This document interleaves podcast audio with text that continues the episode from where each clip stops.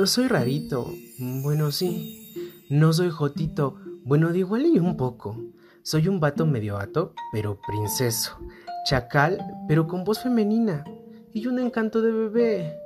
Pero cuando alguien me hace enojar, soy una maricona mala. Mala, mala.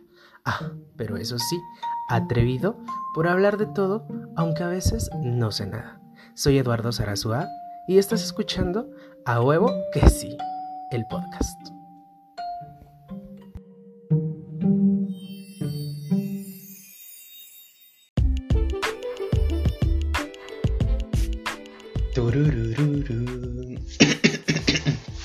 Ay, creo que ya tengo tos. No es cierto. hola, hola, hola, hola. hola chicos, ¿cómo están? Ya parezco maestra de primaria. ok, este episodio está patrocinado por nadie. Por nadie. Por nadie. Por nadie por nadie. Creo que ya me trabe. Bienvenidos al episodio número 2 de A Huevo que sí, claro que sí, siempre, sí, sí, sí, sí, sí, sí. Soy la sí, sí. ok, ya pongámonos serios. Esta semana no sabía qué grabarles y se me ocurrió este platicarles, chismearles y hablarles de algo que he vivido casi la mayor parte de mi vida, creo que desde que nací. Me puse a hacer memoria desde hace cuando empezó esta característica en mí muy inusual, pero que le he empezado a agarrar mucho cariño. Intento recordar cuándo empezó y no tengo ni puta idea. Aparte siento que muchos de ustedes se van a sentir identificados o tienen a alguien conocido que tengan estos peculiares movimientos o sonidos tan repentinos que pueden llegar a ser vergonzosos y chistosos, gente.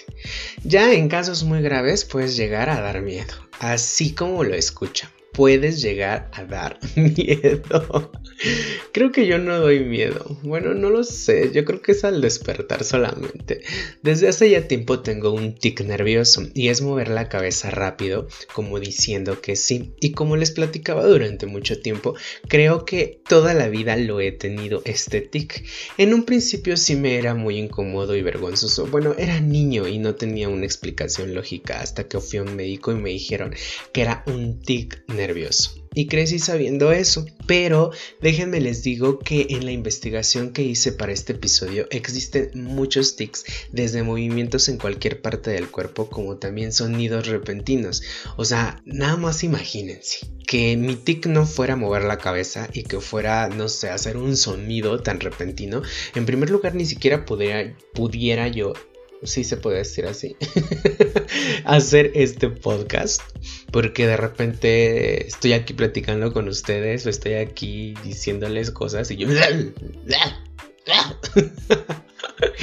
sí sería como que muy cagado y como que sí daría miedo. Y pues como les digo, a veces ni siquiera sientes que lo tienes.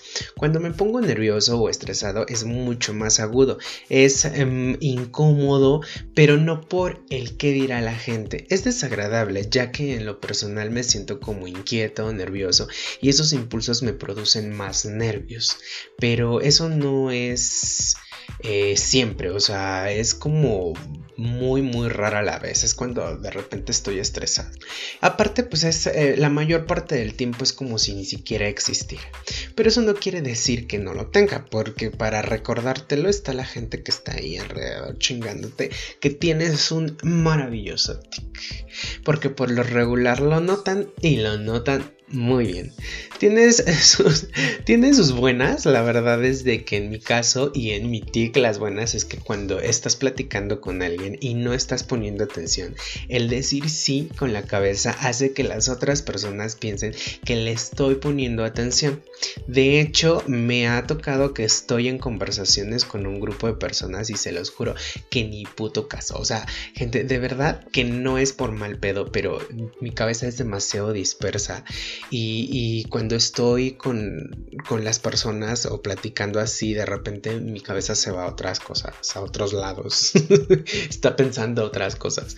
Y, y si ya se van a decir déficit de atención, pues bueno, estoy muy enfermita entonces.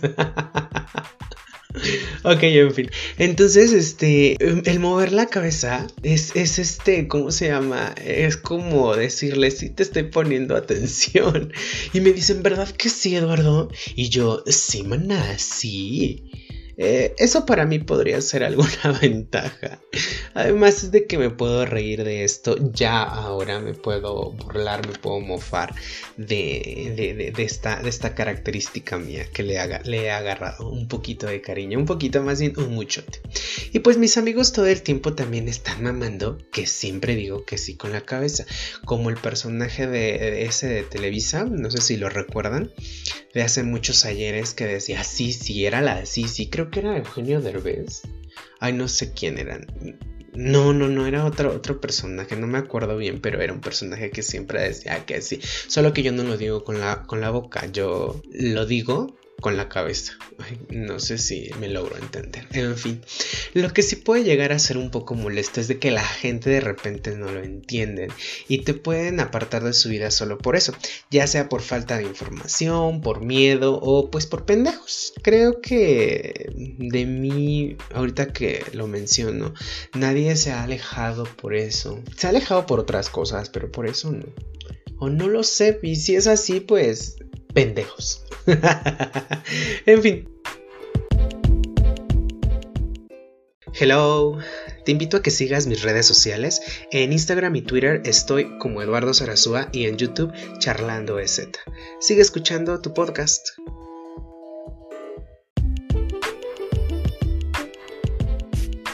Voy a leerles algo que en esta investigación que hice para este episodio me pareció súper interesante y me gustaría compartírselos.